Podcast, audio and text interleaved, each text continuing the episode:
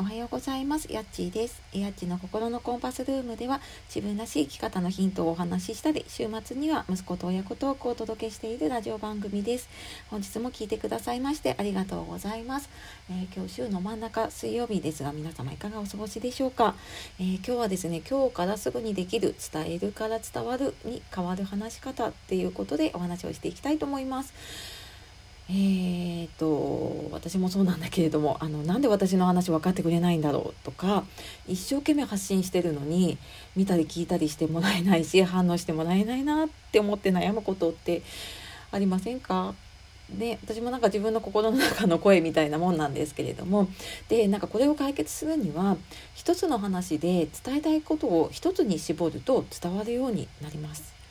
でその伝えたいことっていうのをさらにこう自分の言葉で伝えてあげると、えー、さらにですねあの分かりやすくなるんですね。で私全然話し方のプロとかじゃないしあのなんだけれども、まあ、実際にその発信をしていく中でね練習していく中であこんな風にしたらいいなって思ったことをね参考までにちょっとお話をしていきます。であの具体的にじゃあどうしたらいいかっていうと最初と最後にね結論を伝えることでえっ、ー、と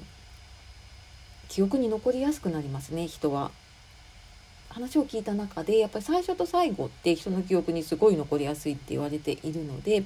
で最初にやっぱりあの結論を言われるとその聞く準備ができるしで安心して聞けるんですよねあ今日はこの話を聞くんだなと思って。で、えーと、最後にやっぱ結論を言ってあげるとあそっか今日はこの話だったなっていうことで記憶に残るようになります。であと話してる側からすると話やっぱ途中で脱線しますよね。なんか、まあ、この5分ぐらいとかだったらそうでもないんだけれどもあの1時間2時間の話になっていくとどんどんどんどん話脱線したりとかあの伝えたいことがいろいろ出てきちゃったりとかすると全然違う話出てきたりするんだけれども最後にそのあの結論を言わわなきゃっていうのが決まっているとあのあそうだそうだこの話するんだったって自分も思うしで聞いている側もあそうか今日はこの話だったなっていう最終確認ができるのであのすごくこう何て言うか着地点着地点ができるようになります。であとやっぱ関係ない話で終わっちゃうと自分自身も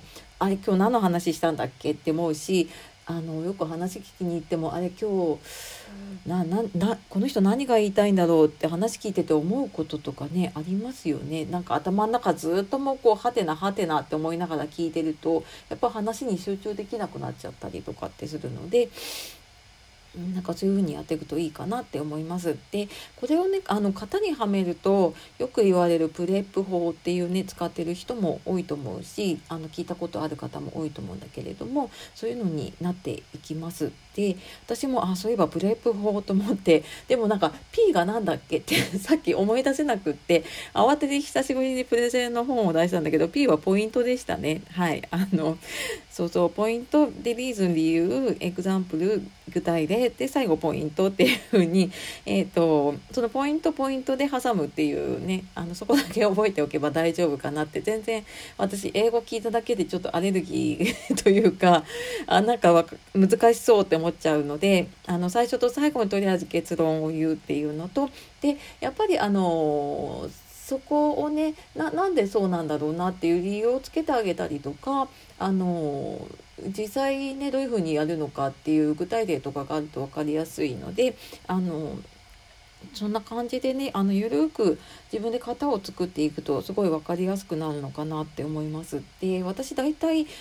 雑談以外の時なんかこういう話をしますって言ってる時は、うん、型にぴったりはめてはいないんだけれどもあの、まあ、なるべく意識してるというか自分のそのメモ書きするやつにもうそのテンプレート入れちゃってるんですよね。結論でいう具体例結論っていうのだけを入れた、えーと、とメモ書きのアプリのねやつを作っていてでもそこにこう、えーと、メモを入れていってるのでもうなんかその流れをねあの作るようにしてそれ見ながら話していくとやっぱ話がね戻るようになるかなと思って、えー、なるべくねあの自分で手間なくできるようにやっています。はいでやっぱりね文字でも音声でも同じでねあの発信をねこう練習の場にしながらいろんな場でね活かせる話し方ができるといいなっていうふうに思っています。で私もね、まあ、まだまだ練習中なので本当にね一緒に頑張っていきましょう。はい、というわけで今日は一つの話で伝えたいことをあ違うなえっ、ー、とあそうそうそう今日はねあの一つの話で伝えたいことを一つに絞ると伝わるようになるっていうことをね、えー、お伝えしてきました。でまああのその伝えるから伝わるに変わる話し方っていうことをね今日お伝えしてきました。はい、えー、またですね皆様からのいいね、コメント、レター、いつも嬉しく、えー、思っておりますので、これからもよろしくお願いします。はい。では、えー、今日も最後まで聞いてくださいましてありがとうございました。えー、素敵な一日をお過ごしください。また次の配信でお会いしましょう。やっちがお届けしました。さようなら、またね